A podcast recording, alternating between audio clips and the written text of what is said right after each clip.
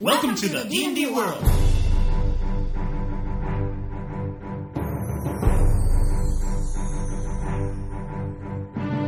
Olá, jogadores e DMs! Estamos aqui para o episódio 92 do podcast Rolando 20. Eu sou Daniel Anandi A galera é o Sembiano. e hoje nós vamos falar das nossas origens RPGísticas. Como é que a gente começou neste mundo mágico do RPG? Né? O que, que a gente.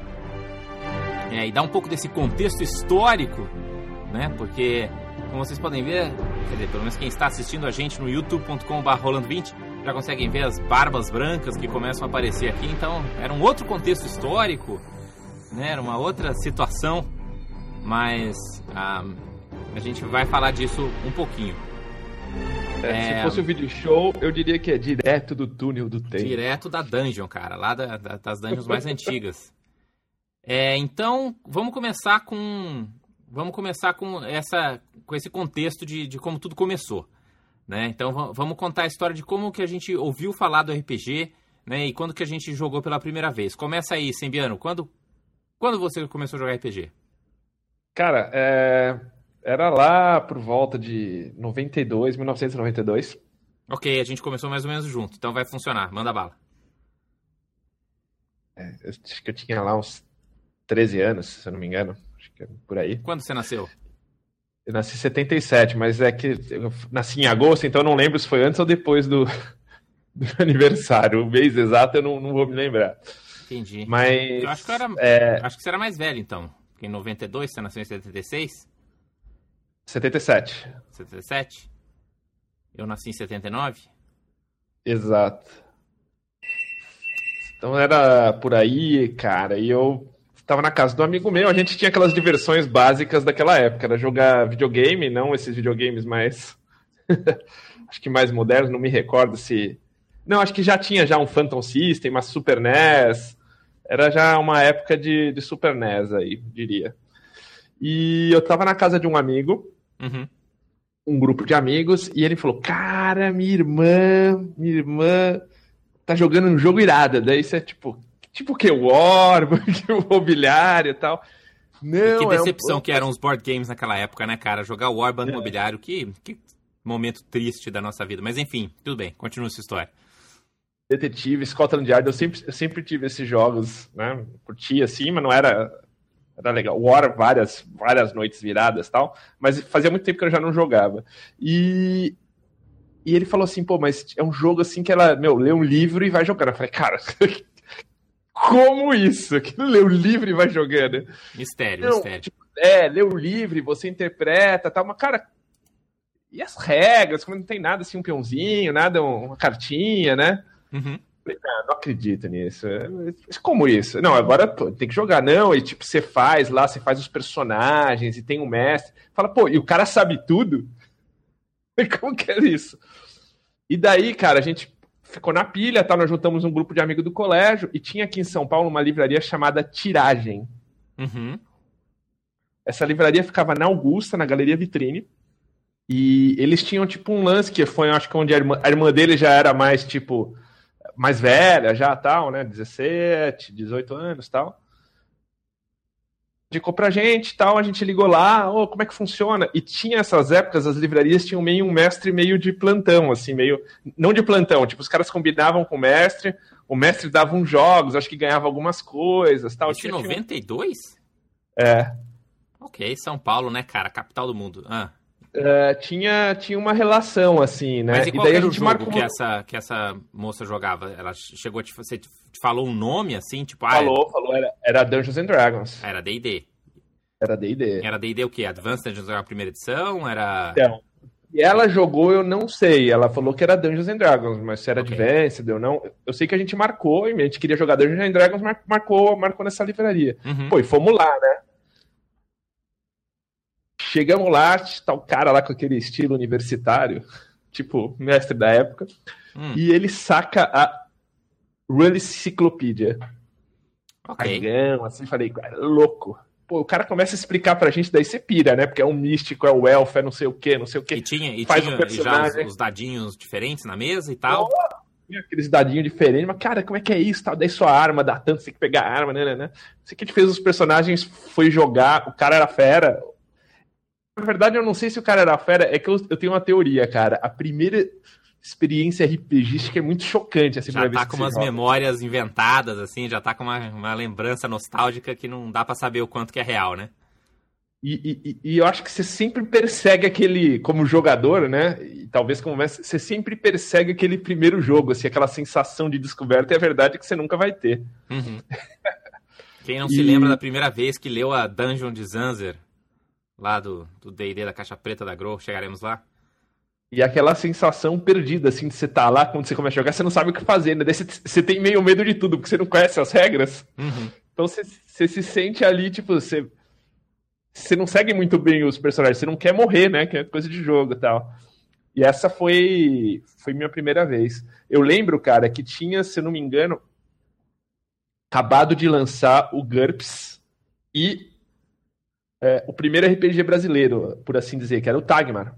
Uhum. Não tinha o D&D ainda. Uhum. GURPS, e era aquele GURPS da, do cabeção rosa tinha lá na, na, livraria vários, e cara, tipo, e você chegava na livraria assim, você via todas aquelas caixas de AD&D maluca, né? Uhum. É, só que na verdade eu comecei pelo D&Dzinho básico mesmo. O primeiro pelo, GURPS, pelo... ele foi de 91, se não me engano. É. Que é aquele do cabeção, né? Exato. E um ano depois, e um ano depois foi o primeiro encontro de RPG. O primeiro encontro internacional. Internacional. Organizado pela Devir. Isso. Em 93? Pela Devir. Me parece que foi em 93. E esse foi, esse foi na Marquise? 93 foi o que veio o Steve Jackson. Foi na Marquise. Verdade. Então foi Steve Jackson. Agora, verdade seja dita, em São Paulo já havia outro encontro, que acho que era na USP. A USPCon. Enfim, eu... É, eu fui em algumas USPCons. Nunca cheguei aí, né? Então, é teve esse negócio. E a livraria tinha um lance legal, assim, que, que eu acho que até um modelo de negócio interessante. Não, não vingou, assim. É, é, sobreviveu muito tempo a livraria, né? Mas, mas, o negócio era o seguinte: você marcava com o mestre, você tinha direito a três jogadas. Três, assim? três, três, três sessões. Partidas. Ah, ok. É. Comprasse, tipo, tinha um tanto que você gastava lá que você podia, tipo, daí o cara ia mestrando mais, assim, entendeu? Entendi. E o cara era, assim, o cara conhecia tudo, ele fez uma, uma pegada bem legal, ele misturou depois, tipo, com Ravenloft, ele fez, a, tipo, aquela mestrada meio show-off, assim. Uhum. E deu certo, né, cara? Tipo, eu curti pra caramba, daí eu não sabia inglês, né? Eu fui logo comprando o tag, achei de cara já comprei um tag, mas já. O GURPS não me parecia. Porque o GURPS não tinha aquela pegada de medieval do cabeção. Eu queria, tipo, pelo menos emular a experiência que eu tive com D&D. Então eu comprei o Tagmar escudos e... e coisas mais. E aí na capa é... do GURPS tinha o cabeção, né? Depois tinha umas coisas é... meio espaciais, né? É, então... É, tinha o... Acho que na época depois também saiu alguns outros livros de GURPS e tal. Uhum. Mas eu queria emular aquela experiência do medieval, que eu curti pra caramba tal, e daí eu peguei o Tagmar, né? E quanto, quanto tempo foi que se passou desde que você então ouviu falar disso aí, do, né, da, da ah, irmã do meu amigo, não sei o que lá, até você ir lá e jogar pela primeira vez foi o quê? Coisa de um mês, coisa de semana? Não, foi coisa de duas semanas, uma semana, duas semanas. Foi tipo, a gente. Cara, não tinha tanta, de, tanta coisa diferente naquela época, então é. Uhum. Tava um lance desse e a gente ia, né? Não, eu perguntei isso por conta do seguinte: eu acho que a primeira vez que eu, que eu li a respeito do RPG, é, eu tava morando em Poços de Caldas, né, que fica ali no sul de Minas. Eu morei muito tempo lá. Né? Tem um irmão que nasceu lá, o Davi nasceu lá, por exemplo. E, eu li sobre RPG numa revista super interessante. Que ela fez um artigo, eu acho que isso era tipo 91, 92, talvez, talvez 91 ainda. E falava de RPG, mas para mim parecia uma coisa muito misteriosa, assim, entendeu? Ele vinha com uma espécie de uma aventura pronta, que você fazia uma ficha meio improvisada, mas aquilo tudo parecia muito mágico, assim. Mas tinha uma coisa que fala, meu, tô tô curioso para saber qual é que é desse desse negócio, né? Tipo, o que, que vai acontecer aqui desse um, desse conceito, né? Eu já gostava muito de pegar e fazer uns, uns, uns desenhos, é, fazer uh, uns, umas coisas que eram meio uns proto-RPGs, assim, né? De você uh, ter umas historinhas desenhadas com umas dungeons, que aí você tinha uns encontros, meio que tentando emular videogame com papel, sabe? E caneta. Então, eu já estava tentando ir atrás dessa, dessa coisa. Então eu li sobre isso, fiquei intrigado, mas ok, passou. E aí meus pais, uh, eles se mudaram junto com toda a família, né? Então eu fui junto para Maceió, em Alagoas. Em 92, eu acho que aconteceu isso. E quando a gente chegou lá, a gente foi um dos primeiros a ter acesso à, à internet lá em Alagoas, com, junto com o uh, com, tinha um acesso da FAPEAL, que é o equipamento da FAPESP, né, no, no, lá no estado. E a gente começou a ter acesso à internet. E, e aí eu comecei a ter acesso a newsgroups, né, que eram aqueles locais onde você conversava, tipo um fórum, né, da, da época da internet mato ainda. E aí lá tinha. Eu vi essas discussões sobre RPG. Né? Tinha, um, tinha um, inclusive um grupo de pessoas do, do Brasil que falavam português. E aí eu comecei a entender cada vez mais o que, que era essa coisa de RPG e pedi para minha mãe. Falei, mãe, quando você for pro, pra São Paulo, você tem que trazer esse negócio aí para mim. Isso parece muito louco. E eu falei para ela, traz o GURPS, que me recomendaram GURPS, né? Eu entrei lá no... É, entrei no lá no fórum e falaram para mim, não, você quer começar tal em português, pega o GURPS. Né? Igual, igual começou ali aí no, no chat. E aí, beleza. Aí minha mãe acabou indo para São Paulo uma vez e não achou, né? O GURPS procurou lá. Ela foi na Devir, inclusive eu passei. Ela, quer dizer, eu passei o endereço Devir, mas ela não conseguiu passar na Devir. Ela procurou lá nas, nas livrarias, não, não, não encontrou em lugar nenhum. E, mas ela trouxe pra gente o a caixa preta da Grow que já tinha sido lançada, que eu acho que ela lançou em 94. 94, talvez antes? Hum, não lembro. Acho que foi 94 isso. Então, assim, né? A gente foi pra Maceió em 92, até ter essa história toda. A gente ganhou o Hero Quest antes. Acho que no comecinho de 94 foi quando teve o Hero Quest. É, e aí, que isso a gente conseguiu comprar lá. E aí, um pouco depois, ela trouxe, então, o a caixa preta da Grow, que realmente foi a nossa introdução para esse negócio de RPG de verdade. Que aí eu li as fichinhas de como mestrar. E aí eu mestrava basicamente para meus irmãos, que eu tinha essa vantagem, né, de ter é, os meus irmãos lá. O Davi não jogava muito com a gente nessa época, porque o, o Davi é sete anos mais novo que eu. Então ele era o irmão caçula que, que é rejeitado pelos irmãos mais novos, pelos mais irmãos mais velhos, né? Então eu jogava com meus outros dois irmãos e colegas da escola e, coisa e tal. Então foi bem com o D&Dzinho clássico. Mas rapidinho a gente começou a passar para outros RPGs, porque o meu amigo que era o mais brother, que era o, o Alexandre Maikuma, né, que era do colégio, que eu estudava no colégio objetivo lá em Maceió, o pai dele trouxe para ele o AD&D, segunda edição, aquela capa do guerreiro com a espada e e o Dungeons Master Guide, né, que tem aquele mago fazendo aquelas magias que, putz, aí a gente pirou, né? Eu... Mas ao mesmo tempo foi bem misterioso, porque a gente falava aquele inglês meio macarrônico, né? Que você não sabia falar inglês direito ainda. Então muita coisa a gente inventava, assim, porque a gente não entendia. Mas foi, foi, nesse, foi nesse contexto aí. Qual foi o seu primeiro RPG depois dessa história que você começou? Falou foi o Tagmar, foi isso? Davi é Mineiro? É, assim, que eu comecei. Davi, cara, é, na verdade, assim, tipo, eu, eu li, eu li Tagmar, cara, mas era aquela coisa meio, tipo, aquela experiência meio genérica, né? Meio tipo, não é D&D, sabe? Porque você, você não tinha aquelas coisas bacanas do D&D. Sei lá, tipo, eu acho que o D&D era um jogo... Marca, tipo, acho que era um jogo inspirador, porque você tinha as artes, tinha Peraí, tudo, né? Você falou assim, eu acho que o D&D começa de lá? Era, era um jogo assim, tipo, meio de engagement, assim, que tinha, tipo, os caras te engajavam, tinha as artes, te colocava ali na, na, na no jogo, né? Uhum. É, e os outros acho que faltava um pouquinho isso. Então, tipo, acho que ele era bem inspirador, bem pegava nessa, nessa veia, assim. E, e as regras também eram, eram, eram gostosas as regras pra época, assim. Uhum. Então, tipo. Não, o Lula Enciclopédia eu acho que é jogão até hoje.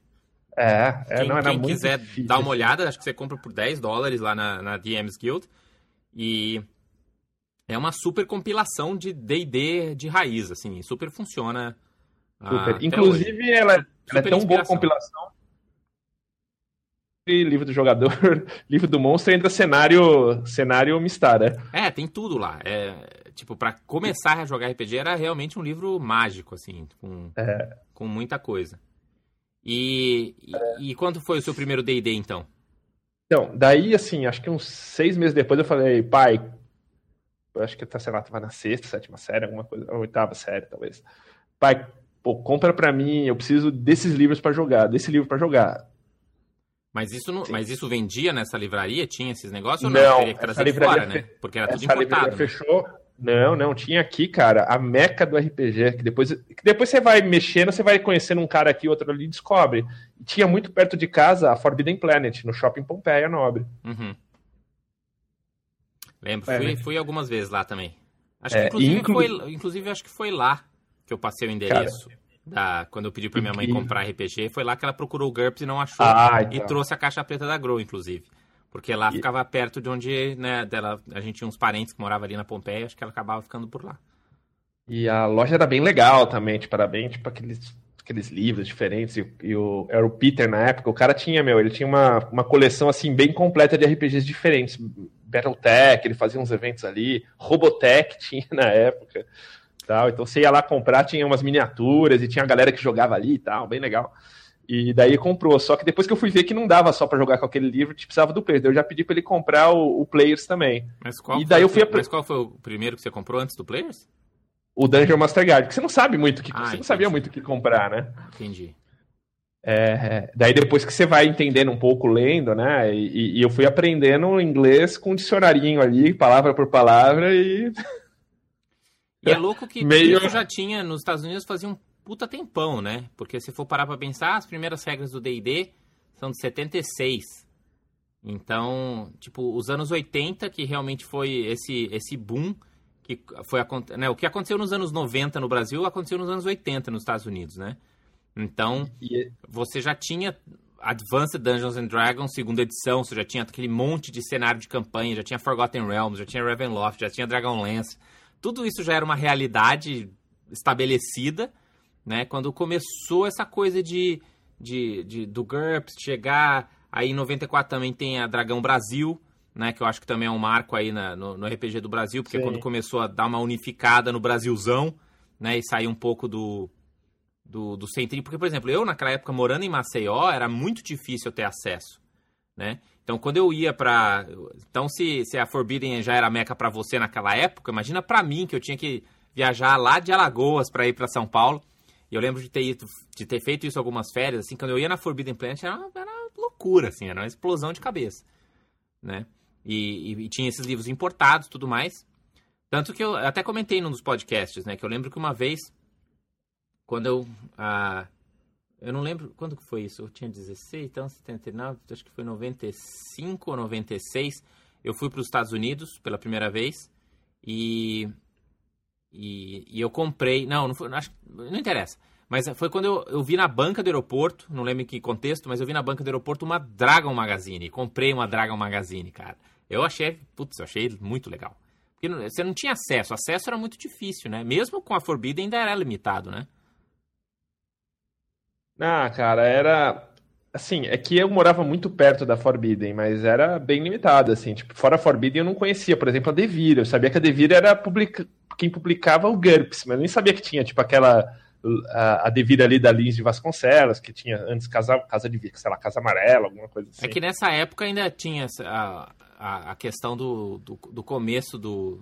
Foi aquela época maluca do Collor, não foi? Que ficou o dólar meio um para um, assim. Então não era tão caro também comprar os RPGs. Eu lembro que acabou, acabava chegando com os é. preços. Assim, era caro, porque, enfim, Cara, ainda é um eu luxo. Que era caro. Eu tive, que, eu tive que convencer meu pai a comprar os. Porque eu comprei. A, a... já não tinha mais. Você já não achava a Hull Enciclopedia, porque eu queria comprar o raio da Hull Enciclopedia. Então, não tinha porque era escasso, mas não era nem porque era tão é. caro. Era mais porque, tipo, era então... caro porque era um livro colorido, capa dura, blá blá blá, aquela história toda. Mas eu lembro que o dólar é não era particularmente um problema nessa né? época, era? Eu não lembro. Eu não, não lembro o dólar, porque, tipo, pô, você não fazia muitos esquemas de câmbio na época, eu lembro do preço final. O que eu lembro é que era raro você achar a Hull Enciclopédia que não fosse Xerox. Uhum. Porque as mesmo a Forbidden e tal, eles já vendiam a D&D segunda edição. Uhum. Não era nem aquela versão revisada ainda, era aquele, tipo, aquela capa azul, é, sabe? Em 94 do... o Lula Enciclopédia já estava fora de impressão, já era, já era obsoleto, assim. Então, é. Eu, o que eu achei foi o ADD segunda edição e comprei o ADD segunda edição. E daí você via, tipo, sei lá, as caixas de Forgotten, muito louca tal. É... Ah, Foi mais ou menos sim. nessa época. Eu acho que 97. 97 não, foi antes. 96. Que, uh, que eu fui para São Paulo de férias. E aí eu fui na Forbidden Planet e comprei meu primeiro RPG com meu próprio dinheiro, né? Com o dinheiro que eu ia juntando de mesada, essas coisas. E comprei o, a caixa básica de Forgotten Realms. Foi a big deal, assim, para mim. Foi. Me moldou como DM por muitos anos a vir ter esse Forgotten Realms. Que é aquela caixa. Porque eu não tinha nada de cavaleiro. Eu não tinha. É, aquela. Não, não, já era. Já era depois do Time of Troubles. Ah, já era depois do Time já of Troubles. Já era Crackle tá. Elminster, eu acho, na capa. É, e tem um outro lance que a gente. Cara, porque assim, era essa época mais AD&Dística, assim. É, quando veio, e daí trouxe a Deviro em 93, o, o Jackson, e também deu uma impulsionada no GURPS, né? Deu uma impulsionada no, é, Era D&D e GURPS. Só que daí, cara, depois, no segundo encontro internacional, que foi... Eu acho que foi o segundo é, que eu fui. Em 94... Não. 94, a Devir traz um, é, a Devir traz o Mark Henhagen aqui e faz o lançamento do Vampiro à Máscara. E que é um marco também, tipo, de impulso do RPG, né? Porque, tipo, o Vampiro à Máscara virou a febre. Era na época do Entrevista com o Vampiro também e tal, do filme. Quando, quando e... foi isso? 94. 94 já saiu o Vampiro aqui? 94 veio o Mark Henhagen e, se eu não me engano, foi também a data de lançamento do Vampiro. No RPG. No IRPG. Se o pessoal da, da, da live aí tiver, tiver na mão aí com. Ah, não, eu, essa informação eu não tenho aqui na, na, nas minhas fontes. No eu, Brasil. É, nos Estados Unidos lançou em 91 a primeira edição 91. do Vampiro, mas a que veio para cá foi a segunda edição já. Foi a segunda que lançou em 92 nos Estados Unidos. Isso, que, jantou, que foi junto com o lançamento do, do Werewolf. Então, é, mas pelo que eu me recordo, veio o Mark Hagen porque a Devir é, fez o lançamento do, do Vampiro aqui. E eu então, lembro que foi um lançamento bem massa, inclusive, porque... Foi, é, foi. Eu lembro que vinha o, o, livro do Vampiro, ele, ele vinha numa, numa capinha de plástico, né? Porque ele vinha com uns D10 juntos dentro, né? Acho que vinha dois D10, uma coisa assim. E, sim, sim, foi. E ele era um, ele era um livro bonito, né? Porque tinha aquela, toda aquela arte gótica adolescente deprimido. E, e ele era um livro capa dura, bonitão, todo, todo bem feito, assim, porque o GURPS, ele era massa, mas ele era um livro meio estranho, né? Ele tinha um formato estranho, meio gigantão, né? E, e ele tinha um, aquele papel um pouco mais grosso, né? Enquanto o, o Vampiro, ele, ele era com aquele papel brilhante, ele né, era todo ilustrado, e as ilustrações do GURPS, né? A gente sabe que não eram exatamente um primor de de ilustrações, né? Enquanto o Vampiro tinha muita arte boa. Tinha umas mais ou menos também. Mas em geral a arte se segurava bem, né? É, e isso Isso na, era na Marquise a... ainda. E aconteceu acho que por uns 3, 4 anos, não foi? Lá na Marquise, na, Mar... na Marquise, o encontro internacional, cara, ele foi na Marquise até 96. Foram 4 anos. E aí, e aí depois começou a ir para centro de convenção, começou a ir para esses outros lugares é. mais maiores, na verdade. Né? Para o Galpão Fábrica, daí voltou com a Marquise, quando veio o Peter, Peter Edson em 99. E, e daí depois foi no Mart Center. A Marquise, esse último da Marquise, inclusive, teve tipo, tinha. É, eu não sei se foi nesse, nesse último da Marquise ou um pouquinho antes. É, cara, tinha aquele lance. Teve uma época quando a, quando a editora Abril entrou mesmo, tinha a Grow já lançando, a Grow lançou Isso. Quando eles compraram o AD&D e tentaram lançar o AD&D segunda edição. Isso foi, no, isso foi em 95. É, a Grow lançou no Brasil o, o, AD&D, o AD&D não, o, aquele joguinho, né, o, o Classic Dungeon e o Dragon Quest. Você vê como praticamente junto, mas as lojas de RPG mesmo não vendiam. Eu lembro que eu comprei o Dragon Quest numa loja de brinquedo. Sim, sim. Esses, na seção de jogos. A Grow era bem, bem loja de brinquedo mesmo que você achava. Ele. Inclusive, eu nunca vi, mas é, assim, estudando um pouquinho, né, esse, essa parte histórica, diz que foi lançado o Quest for Dungeon Master aqui no Brasil, que era um jogo mestre dos magos. Eu nunca vi. Se alguém nunca tem. Pra, pra, mim parece caô da Wikipedia isso aí. É, é, então, tem as, tem as datas, tudo aqui, não sei, me parece original. Esse parece jogo existe mesmo. É. Não sei se realmente foi lançado aqui no, no, no, no Brasil. Mas é, a Grow entrou, mas entrou meio tímida daquele jeito, e daí veio a editora Abril. E, cara, deu uma paulada, né? É, deu uma paulada numas, né? Foi uma das maiores bolas fora é. ever da, do mercado brasileiro. É, nem, nem tanto mais... por culpa da, da Abril também, né? O é. cenário político, econômico ali não, não, não ajudou em nada. Mas mas foi um investimento alto, cara, porque foi. eles começaram a lançar fascículo, eles lançaram até, tipo assim, eles tiveram a manha de bancar uma introdução, assim, ao RPG, eles lançaram aqueles o fascículos terras... Antes do First Quest, vinha uns fascículos explicando o que era o RPG, tipo, com, uma, com umas imagens, com umas fotos, é, tinha eram propaganda em da todos magia. os gibis, né, porque todos os gibis é. eram da editora Abril naquela época, então da Disney, da Marvel, da Turma da Mônica, era tudo da Abril, então você via... Ah, você via propaganda do AD&D em tudo quanto é gibi, né? Isso também é, rolava. Isso eles lançaram em 95, né? Daí lançaram a D&D em 95 e, e nesse ano mesmo, ou deixa eu ver, 95 aqui a gente tava na Marquise ainda. Foi, foi quando veio, acho que o Dave Arneson, se eu não me engano aqui. É... Foi mais ou menos nessa época que, então eu tava né, trazendo de volta aqui para um contexto mais pessoal, né? Então a gente jogou esse monte de, de D&Dzinho da caixa preta, depois a gente começou a jogar esse monte de AD&D com, com a galera que, né, meu irmão, meus irmãos e meus amigos da faculdade, e, da faculdade, ó, do colégio. E, e aí foi quando começou a aparecer, então, GURPS. Eu, não, eu conhecia algumas pessoas que jogavam GURPS, mas nunca foi uma coisa que eu, que eu mestrei e joguei de maneira real, assim, foi bem é, em ocasiões canto aqui e ali. Mas aí foi quando eu comecei a jogar Vampiro também, né? Entrei no, no bandwagon aí, pulei dentro do, do da, da modinha e encontrei um grupo que era um grupo meio bizarro, assim, que era uma galera que fazia teatro, assim, uma galera que eu encontrei nas internets também da vida e comecei a jogar com eles. Galera muito gente boa. Mas então Vampiro foi realmente uma experiência bem diferente para mim, uh, lá em Maceió ainda, né? Que era uma, porque era uma, uma turma mais velha, assim, uma galera diferente que eu jogava. Né? foi é, bem... Eu não joguei Vampiro. E aí foi com essa galera, inclusive, que depois eu joguei GURPS também. Que eles tinham uma campanha paralela de GURPS, que era um GURPS Illuminati muito louco, que eu nunca consegui alcançar a galera na, na, na maluquice deles. Mas aí foi quando eu joguei esse monte de vampiro também. Entrei forte na modinha. Então, aqui em São Paulo tinha aquela rixa de jogadores de AD&D versus jogadores de vampiro. Não sei se em Maceió não, tinha, tinha, tinha porque, assim, eu, tava, eu acompanhava o mundinho também pela, pela internet, né? Que é pelos fóruns, pela, pela, pela própria Dragão Brasil, né? Pelo, pelo que a gente tinha. Era um jogador de D&D, né? Até o Orlane fala assim, aqui se eu, que eu me considero um jogador de D&D. É verdade, cara, eu sou, assim...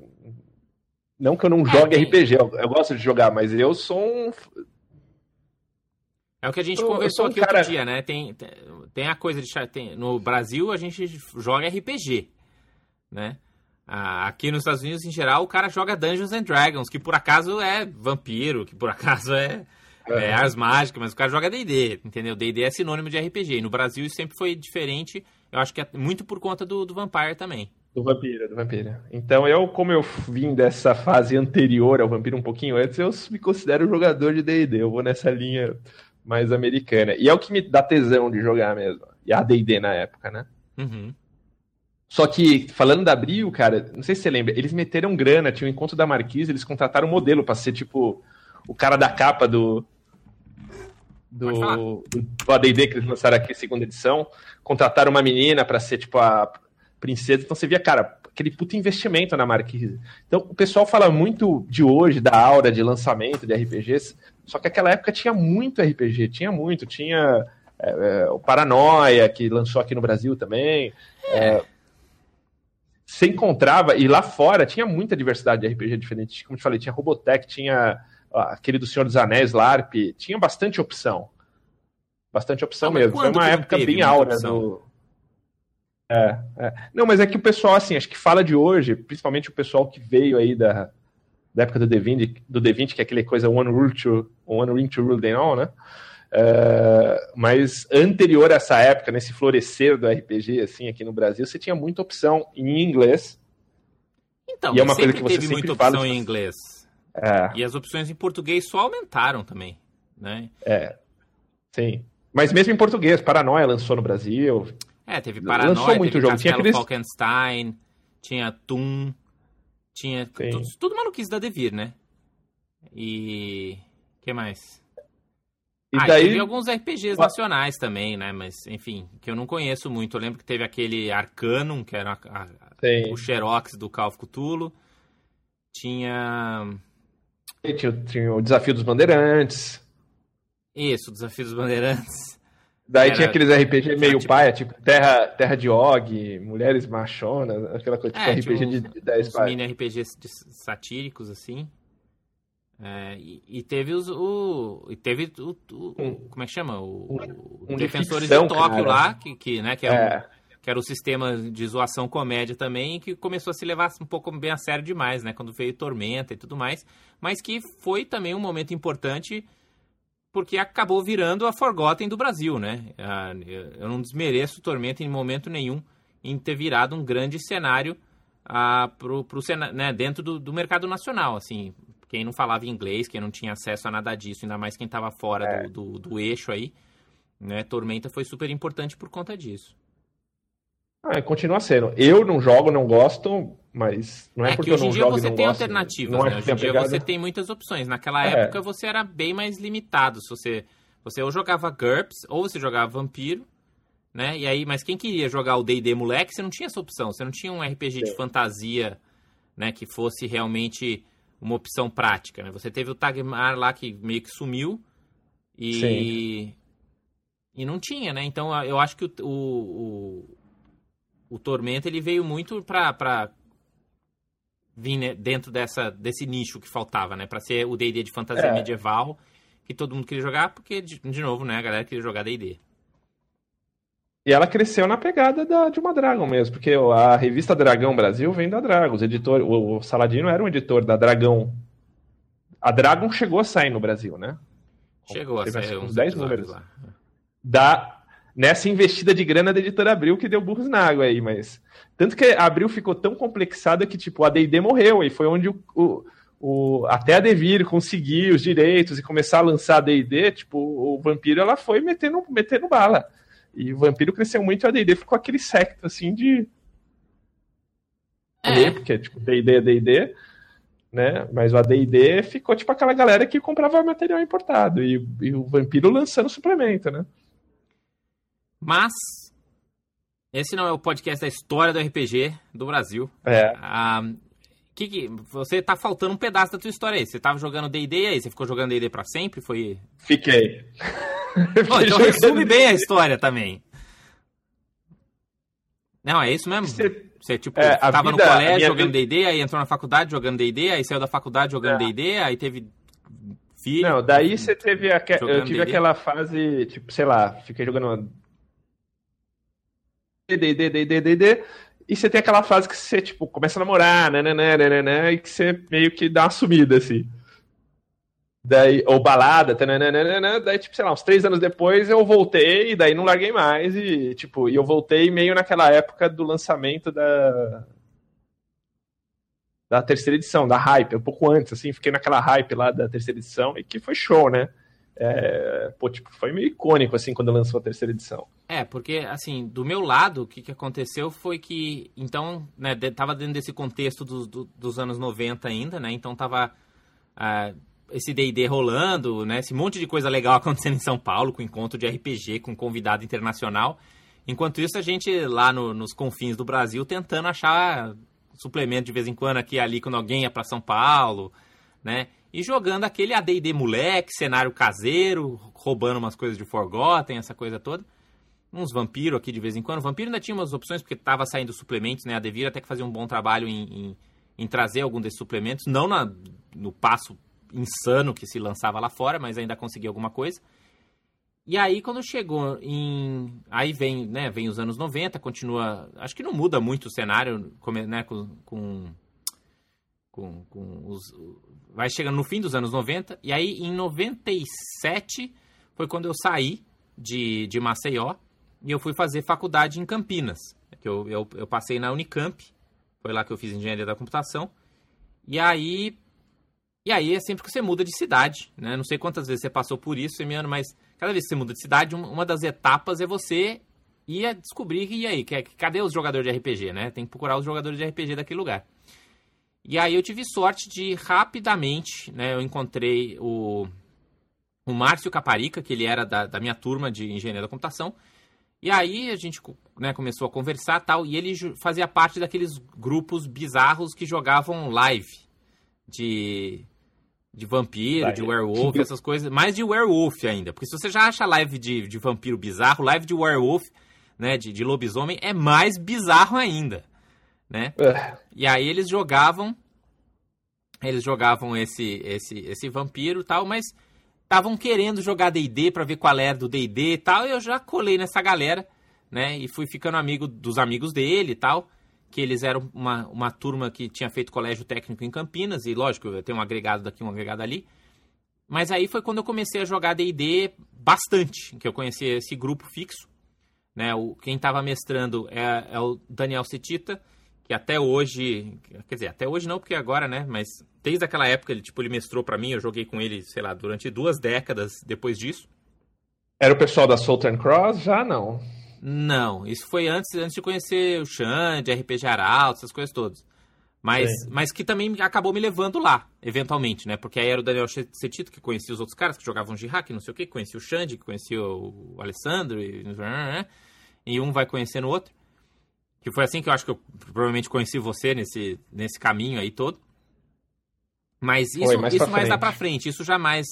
2000, 2000 e, e alguma coisa, lá, lá para uns 2004, eu acho. E, mas isso lá em 90 e poucos, né? 98, 99. E aí a gente jogando esse monte de DD.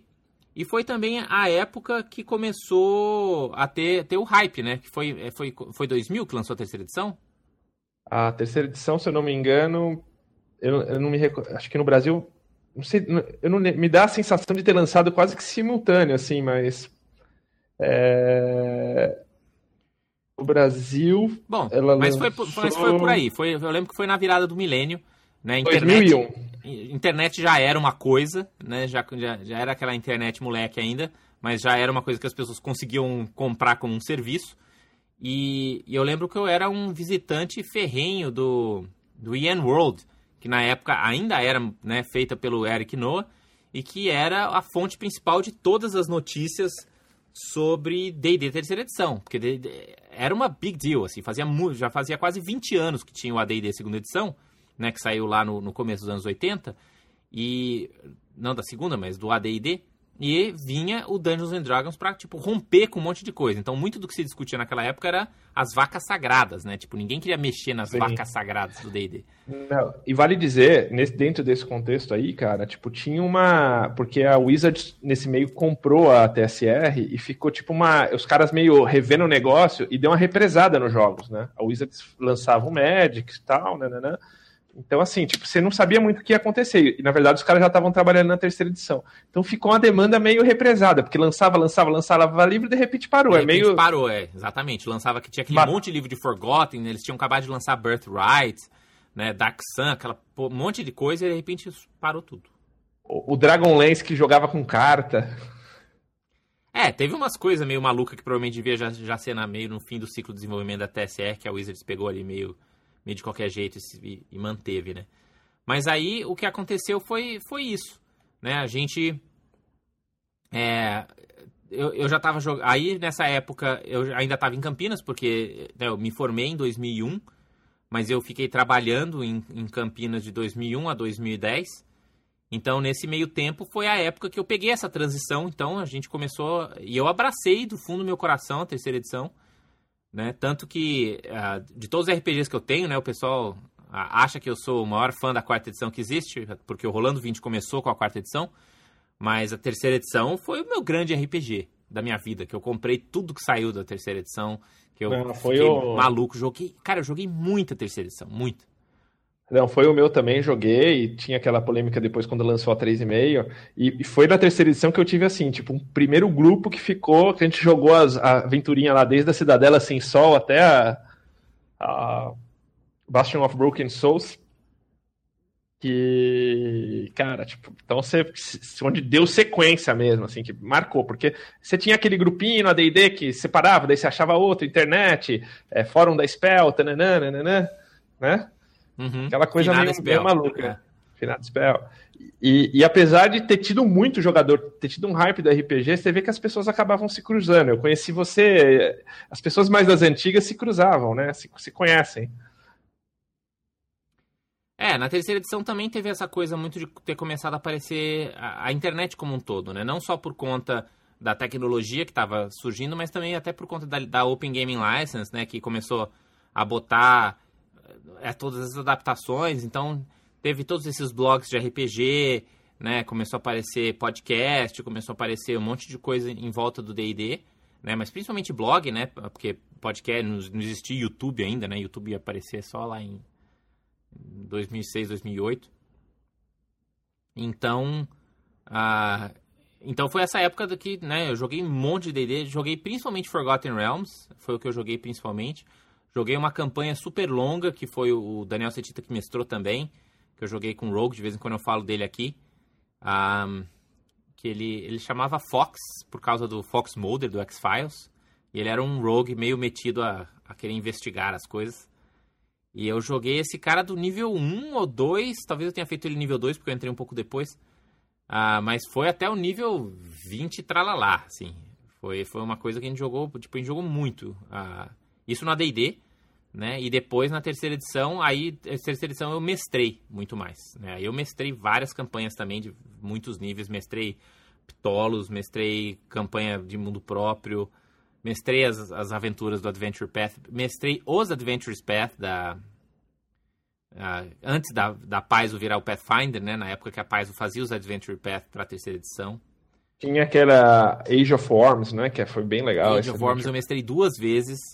Uh, não, não inteira, porque ela é bem comprida, mas eu mestrei ela duas vezes para grupos diferentes. É, que eu também amo esse Adventure Path do Age of Worms, acho ele super massa. É, e aí, isso foi aí, né, passando por isso, a, a terceira, a 3,5, eu abracei a 3,5 também, falei, não, não, não, tá deixando o jogo melhor. É, e... e de fato era uma verdade, né? Eu também, cara, tipo, abracei, eu via como um, como um lance de jogar. Assim, e a Wizards lançou o Star Wars também, que era bem legal, o Star Wars. Que também é, lançou, tipo, uma versão 3,5 dele. É, então, é que, essa, é que a galera do D&D, né, a galera meio vendida do D&D, eles gostavam muito de jogar tudo que fosse da Wizards. Tudo daí, o Wizards era meio D&D, assim. Então, Star Wars, eu acho que muita gente jogava Star Wars mais porque era da, da Wizards do que qualquer outra coisa. Porque, tipo, já sempre teve RPG de Star Wars, mas esse foi o mais jogado porque era D20, porque já tava ali perto, né? Tava mais ou menos no, no mesmo... Eu joguei o Star Wars D6 antes, mas eu curti bastante o D20. O D6 era legal, bem legal, inclusive, mas eu curti bastante o D20 porque era eu sou um cara vendido de D&D. sistema, cara, daquele da West End. Eu tinha o, o, RPG também e eu gostava de mestrar esse Star Wars. Inclusive, eu mestrei na, na USPCOM, agora que você falou. Eu lembrei que eu mestrava... Eu adorava mestrar em encontro internacional, inclusive. Quando eu morava em Campinas, é, que aí dava para ir, eu acho que eu fui nos 5, 6 encontros Não, internacionais é... para mestrar. Eu adorava mestrar em encontro. Eu curtia mestrar, sempre mestrar, sempre mestrei, participei dos eventos, a gente sempre ia lá para pegar a camisa. Cara, eu tinha que ter a camisa, a camisa do encontro, você ganhava. E tinha as palestras também, daí tinha aqueles, aquelas, aqueles pau nas palestras, era bem engraçado, era um evento bem legal. E aí, chegamos na época da quarta edição, né? Isso vai chegando no final dos anos 2000, né? Acho que ela veio, a quarta edição veio em 2008, se não me engano. Ah, acho que final de 2008, talvez, começo de 2009. E e aí foi a época que eu estava muito animado com a quarta edição, ah, porque eles realmente estavam quebrando muitos paradigmas e, e, e, fazendo um jogo bem diferente, né? E meu grupo não estava, a maior parte das pessoas que eu jogava RPG não estavam tão animadas assim. Ah, que foi realmente quando teve a grande cisão dos jogadores de RPG, dos jogadores de D&D, né, como você bem frisou. E mas foi a época que começou o Rolando 20, Né? Foi a época que é, eu já tinha que eu já tentei tinha tentado fazer uns podcasts antes, né? Em, em 2006 eu acho que eu tentei fazer um da Spell, né? Eu fiz o podcast da Spell depois, mas mesmo antes disso, quando eu ainda morava, quando eu ainda fazia faculdade, assim, eu tentei fazer um, um podcast chamava Geek Show Brasil. É, uma vergonha ali inacreditável. Tem um, alguns episódios assim, nunca foi pro público isso, né? Era muito. Viu, você, você podia ser um jovem nerd. Você foi um. É que você foi tão visionário que você começou muito antes. Não, tô, tô bem. tô bem fazendo o que eu tô fazendo aqui. Uh, mas, uh, então, com a quarta edição, a gente, eu falei, não, agora, agora eu vou, vou que vou. Agora eu vou fazer um blog, vou fazer um, um podcast. E tinha uma galera empolgada com isso, né? Então, foi, foi massa que nessa época tinha um, um grupo de, de, de blogueiros de RPG né? E não, não necessariamente todos falando de de D&D, né? Tinha outras pessoas falando de, de outros RPGs também, né? Então, é, tinha, sei lá, o Rocha, o Pop, o Xingos, o Uzi, né? O Dracon, a, tinha a galera da Spell também, tinha os de Tormenta, tinha os de, de tudo, é, né? E é. a gente fez a tipo iniciativa 4E, que a gente combinava, tinha o D3 fazendo é. material também, a gente fez a iniciativa 4 onde a gente falava sobre D&D, a gente criava conteúdo. Então, foi uma época criativa muito legal. E eu mestrei também um monte de D&D quarta edição, né? Que aí eu já estava... ainda estava morando em Campinas, mas eu ia para São Paulo com frequência, porque eu comecei a, a, namorar, que hoje é minha esposa, né? A Yara. E ela morava em São Paulo. Então, eu sempre estava indo para São Paulo. Então, joguei um monte de D&D em São Paulo, principalmente. É, quarta edição eu joguei bastante também. E, e, tipo, no final, no começo da terceira edição, me envolvi com o jogo organizado e tal. Que não é o crime organizado, tá? Nem, nem cartas, é RPGA e tal. Muito menos lucrativo, edição, com certeza. Muito menos lucrativo, muito pelo contrário, na época muito. Você tinha que pagar mensalidade e tal. É... E daí, tipo, na quarta edição joguei também. Pra te falar muito a verdade, eu sempre fui a favor de. Eu sempre gostei de todas de todos os DDs, mas eu sempre fui muito a favor dessas novas edições. Eu acho que sempre trouxeram e agregaram ao jogo. Como eu gosto mais, eu sempre gostei mais da nova. Como eu gosto da quinta mais do que eu gostei da quarta, eu gostei da quarta. A terceira, na verdade, eu acabei enjoando de tanto que eu joguei, assim, pra ser muito sincero. É, eu também acho que o, o, a terceira edição saturou um pouco, até por causa da maluquice do D20, né? Tudo era D20, D20, D20, acho que deu uma saturada, assim. E, e daí na quarta eu caí de cabeça, cara. Tipo, a gente chegou a, a tipo, até até tá envolvido aí com a, com a RPGA no Brasil, com, com, eles fizeram playtest, né? Teve aquele lance que cada é, não, não, playtest, não, playtest teve aquele lance. Eu lembro que eu fiz uns playtests de terceira edição lá na casa do Xande, que até foi meu nome para uns livros aí. É. Sim, o Xande, o Xande guarda os livros até hoje com os nomes dele, né? E o de vocês, né, de uma forma geral. Mas é a quarta edição teve aquela oportunidade de, tipo, eles trouxe, eles deram uma área de Forgotten para o Brasil e para você desenvolver, tananã, então você tinha, tipo, uma coisa mais dinâmica e aquilo bem mais inserido aqui dentro do contexto do Brasil. A gente também mexeu bastante, eu curti essa época de quarta edição aí, foi, uhum. foi bacana. Uhum. Muito bem, e aí, eventualmente, chegamos aqui onde estamos, né? Veio a quinta edição, continuamos jogando, em 2010 eu me mudei para São Paulo, foi a época que eu mestrei meio que o final aí da, da quarta edição, foi quando eu terminei a campanha a, Escamas Púrpuras, né? A gente, eu mestrei uma, essa campanha de D&D quarta edição que foi do nível 1 até o nível quase 30, lá 26, 27, eu acho que a gente terminou. Então a gente jogou bastante D&D quarta edição. Chegamos, aí aí veio a quinta edição, a quinta edição uh, no Brasil eu cheguei a mestrar a Tyrion of Dragons inteirinha, né? A Horde of the Dragon Queen a Rise of Tiamat eu dei uma coxada, porque a campanha, né, tava chegando a data de eu vir morar aqui nos Estados Unidos, mas tava, a campanha não acabava, então tive que dar uma acelerada nela para não deixar essa campanha sem terminar. E aí a gente terminou. E agora eu estou nesse hiato RPGístico muito triste aqui, onde eu jogo umas coisas online de vez em quando, mas sinto falta daquela, daquele RPG moleque. E, e semana que vem eu vou me juntar a uns malucos aqui do, do, do, escritório do YouTube e vou entrar numa mesa de Pathfinder. Então, vamos ver se isso vinga, né? Se o grupo é legal e tudo mais. Eu fiz um não, clérigo anão. Não é, não é possível que você está na terra do RPG e não consegue arranjar um grupo. Não, a, a, questão não é arranjar um grupo, né? A questão é que há quase exatos dois anos atrás, né, tive as gêmeas E aí esses últimos dois anos foram, foram difíceis de, de, de comprometer com RPG. Mesmo esses online aí foram bem complicados. Eu te mas entendo aí... porque eu não tive gêmeos, mas a minha filha também me deu uma deu, deu um stop hiato, na minha. Né? É.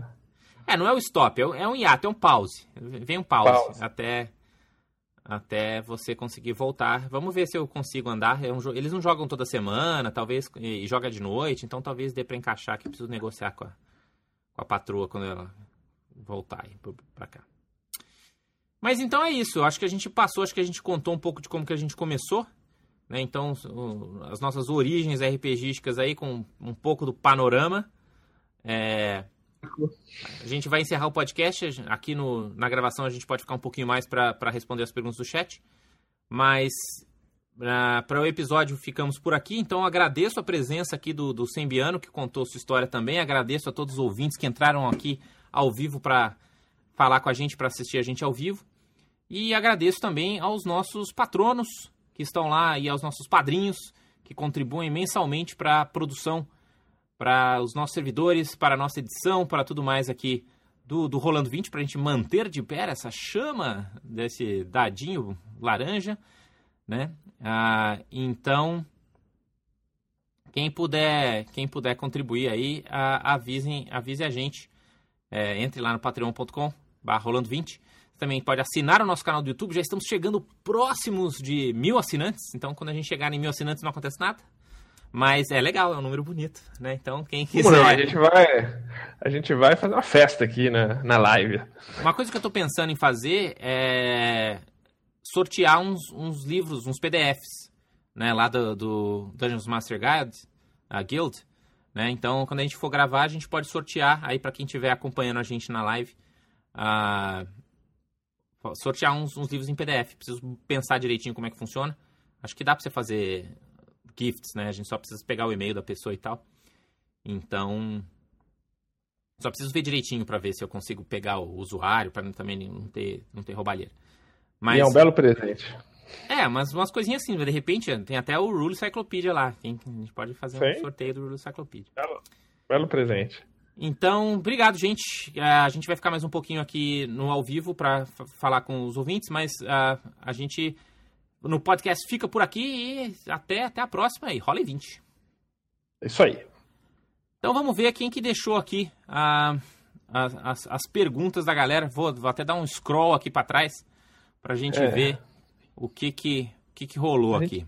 A gente respondeu alguma, eu respondi a do Orlando lá, se eu sou jogador de D&D ou de RPG, já falei que eu sou de D&D. Ó, tem uma pergunta boa do Rubens Lopes aqui, que ele perguntou assim, a sua sensação de jogar RPG mudou de lá pra cá? Você, tipo, você acha que um orc dava mais medo no começo do que agora? Por que, que você acha que mudou, assim, no seu jeito de jogar ou mestrar, assim, Sembiano? Lá de 90 e Sim, poucos é. até hoje em 2000 e lá vai tantos.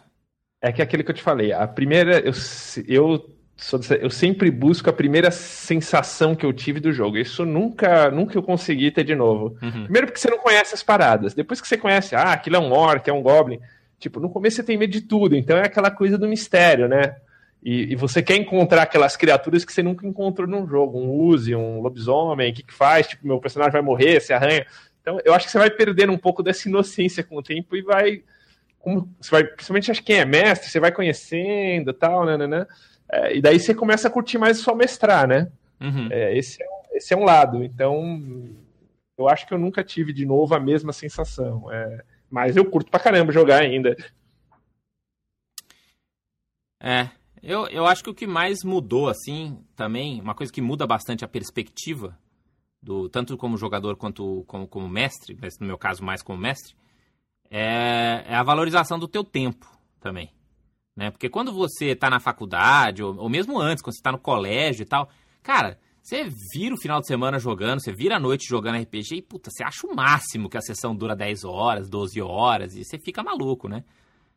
E hoje em dia, como isso não tem o menor cabimento, e não só hoje em dia, mas mesmo, sei lá, cinco anos atrás, ou, ou seis anos atrás, assim, né, muito tempo depois, quando você está trabalhando, quando você tem tua vida para tocar, você dá muito mais valor pro seu tempo. Então eu acho que o teu RPG ele acaba tendo que ficar melhor, né? Ele tem que, porque senão você, meu, se for aquele RPG zoado de, de quando qualquer coisa vai, mas a gente tem todo o tempo do mundo, né? Ele não, não, não dá tanto retorno assim, mas eu acho que hoje em dia, então, você valoriza mais essa questão do, do tempo. Tem que ser um RPG melhor, né? Tem que ser mais prazeroso você jogar, mais prazeroso você mestrar para valer a dedicação do seu tempo. Ainda mais porque hoje né, o RPG está competindo aí com videogame, com série do Netflix, com qualquer outra coisa que você for fazer. Então tem que ser mais gostoso do que todas as outras opções, né? Do que board games e tal, porque senão, meu, vai fazer uma coisa mais legal, vai fazer uma coisa mais gostosa, né? Então, então tem isso.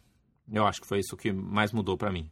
É, mas eu ainda, assim, e, e eu tô mestrando a Lost Mine, que a gente já comentou em alguns episódios, tipo, nosso estilo de mestrar, assim, eu curto chegar, a gente vai lá, joga à noite, começa das nove, vai até, tipo, de madrugada, assim, a gente dá uns tiro, uma vez por mês, tiro largo, assim, sabe? Uhum, uhum. E, e, ainda curto esse lance. É, não é questão de virar à noite, virar à noite tudo bem, mas é a questão de que se você está fazendo isso em detrimento de fazer outras coisas, né? Então, Com certeza. Tem que ser, tem que ser bom o suficiente para valer o esforço, né, e a, e a dedicação.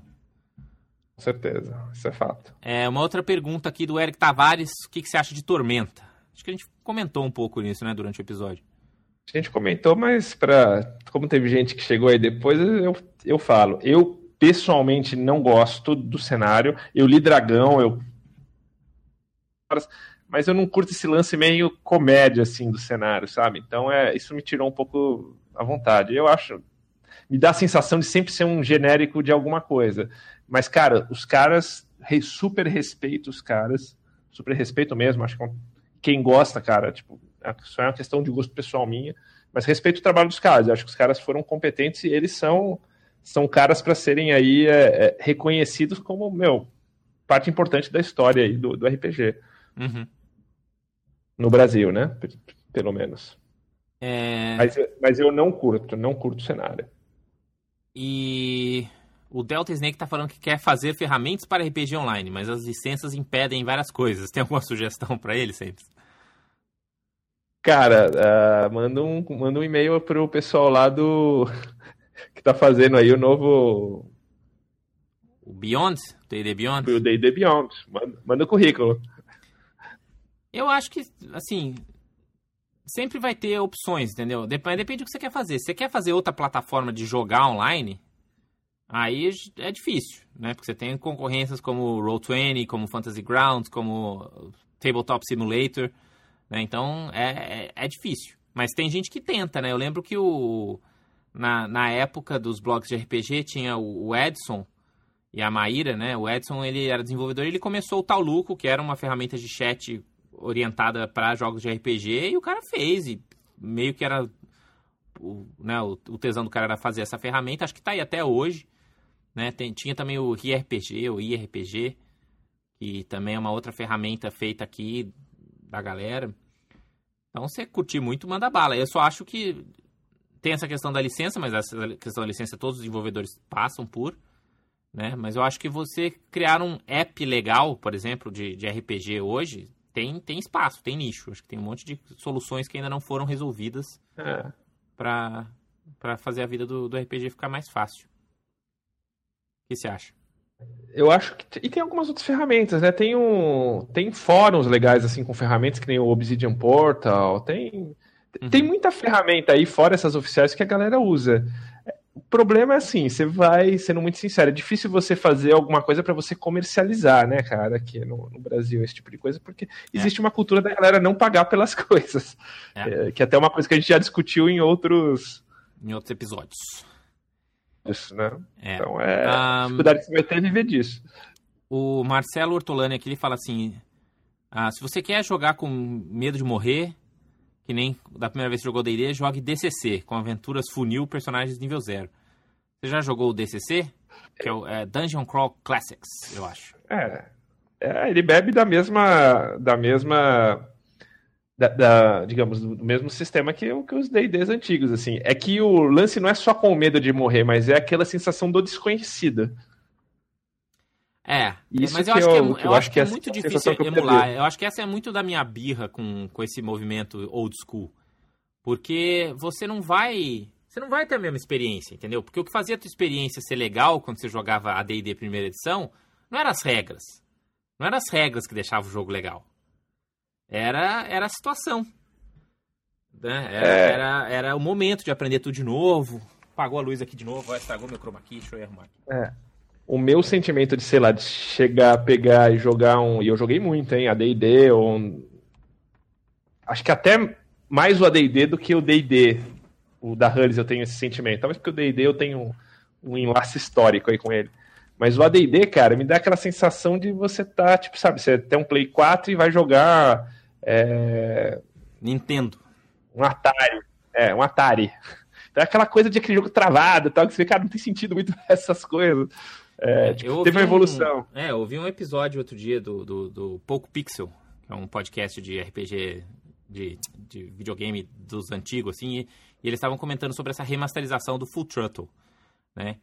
E, e aí foi quando eu fui parar pra pensar que de fato, né? Porque Full Throttle pra minha cabeça era, puta, que point and click fantástico, um dos melhores jogos que eu joguei na minha vida. Mas aí eu vi os caras detonarem o jogo e falar, cara, ele era muito bom naquele contexto, mas se você for parar pra pensar hoje, o jogo é zoado, tipo, não tem história, não tem isso, não tem aquilo. Lógico, tem um monte de coisa bonita, né? Foi um marco no seu tempo, tem uma dublagem fantástica. Mas a história do jogo, assim, é ruim, é ruim. Não tem outro adjetivo que caste, né? Então eu acho que isso tem é, é, é, uma das minhas principais críticas dessa coisa da escola velha, né? Tipo, a gente jogava um monte de história ruim, com um monte de clichê sem vergonha, e achava lindo porque era a primeira vez que a gente estava vendo. Mas querer trazer isso para hoje em dia, eu acho que não funciona. É que nem que querer é. que as pessoas joguem Atari hoje e falem, cara, olha que legal, como era inovador naquela época. Hum, é, a, minha, a minha maior crítica com a escola velha, assim, é que, assim, os caras colocam a coisa de uma forma como se fossem, cara, tipo, você é um idiota porque joga D&D quarta edição, quinta edição. E, e é. Então, não, não é assim uma, porra, tipo, eu curto jogar isso porque eu curto isso, mas não, é, é um é um lance de, tipo, jogar o, o dele e desmerecer o do outro, né? Uhum. Que é antigo, é roots, né, né, né? Isso que eu acho meio babaquice. Então vamos lá para a última pergunta da, do dia aqui. Um, que vai ser a pergunta do Rafael Moraes. Qual é o melhor sistema que você já jogou fora do D&D? Fora do D&D? Sistema. Então ele perguntou o melhor sistema. Tá, não, não necessariamente não vale, o melhor RPG, não... não... é necessariamente o melhor grupo, é. não necessariamente tipo, o melhor sistema. Não ideia. Sim, como sistema eu, sou. Eu curti muito jogar Shadowrun, o antigo. Gostava, porque era meio uma, tinha aquela pegadinha do vampiro, mas, mas o, não, não. O cenário. Tá. Eu sempre fui um cara muito mais história do que, do que regra. Mas assim, sistema foi GURPS. Uhum. GURPS era bem redondinho mesmo. Era um, um bom sistema. Eu, mas eu acho que de sistema, fora de D&D, assim, um que eu gostei muito, que eu acho que ele é redondinho, que ele ajuda e não atrapalha. É, eu, porque eu também amo RPGs que têm sistemas cagados, né?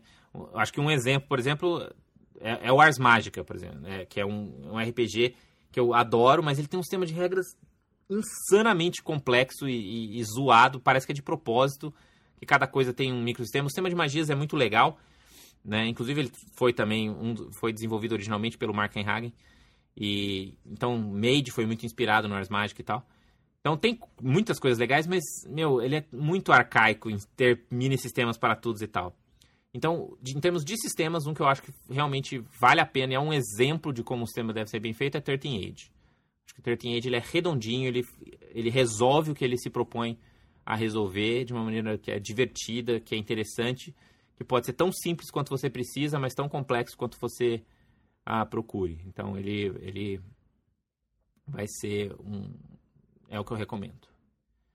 Ah, só para não deixar a pergunta no ar aqui, o Matheus pergunta se a gente não gostaria de fazer streams, né? Pra, tipo, gravar os nossos jogos de RPG. Eu não tenho nada contra. Eu, eu particularmente, não gosto de assistir streamings. Uh, a gente já falou disso algumas vezes aqui. E o único desafio mesmo é, é, é, gravar, né? Que você precisa ter uma certa infra para gravar. Eu geralmente jogo em casa é, e ah, você tem que ter banda também para conseguir subir o vídeo e, e, jogar ao mesmo tempo. E mesmo que você está gravando local, né? Sem edição nenhuma fica mais ou menos. Eu, eu não sei, eu acho que não, não, não vale o esforço. Ah, de gravar isso tudo, né? Então, e mesmo porque atualmente eu não estou mestrando. Talvez quando eu possa eu comece a mestrar meu próximo meu próximo jogo online, talvez eu pense em, em gravar sessões, mesmo que eu não faça ao vivo, por restrições O Fantasy técnicas. Grounds aí você já tem, né? Tem, o Fantasy Grounds tem. O problema é que, assim, eu em casa, se eu tô mestrando com o Fantasy Grounds, que ele já faz upload de todas as coisas do jogo para todo mundo, e ainda tem que subir o ao vivo pro YouTube, não, minha banda não aguenta. Então, ah, se eu tiver aqui no, no, porque agora eu tô gravando no trabalho, né? Aqui no, na sede do YouTube. Então, aqui a banda é boa, como você pode imaginar. Mas Ué. em casa, em casa para eu fazer tudo isso não vai ficar tão legal. Beleza, então valeu. Obrigado a todo mundo que entrou aí no chat e conversou com a gente. Uh, obrigado sempre por ficar aí até um pouquinho mais tarde. E, Isso aí. E até a próxima, galera. Aproveitem aí o final de semana. Espero que vocês joguem RPG. E até a próxima. Falou!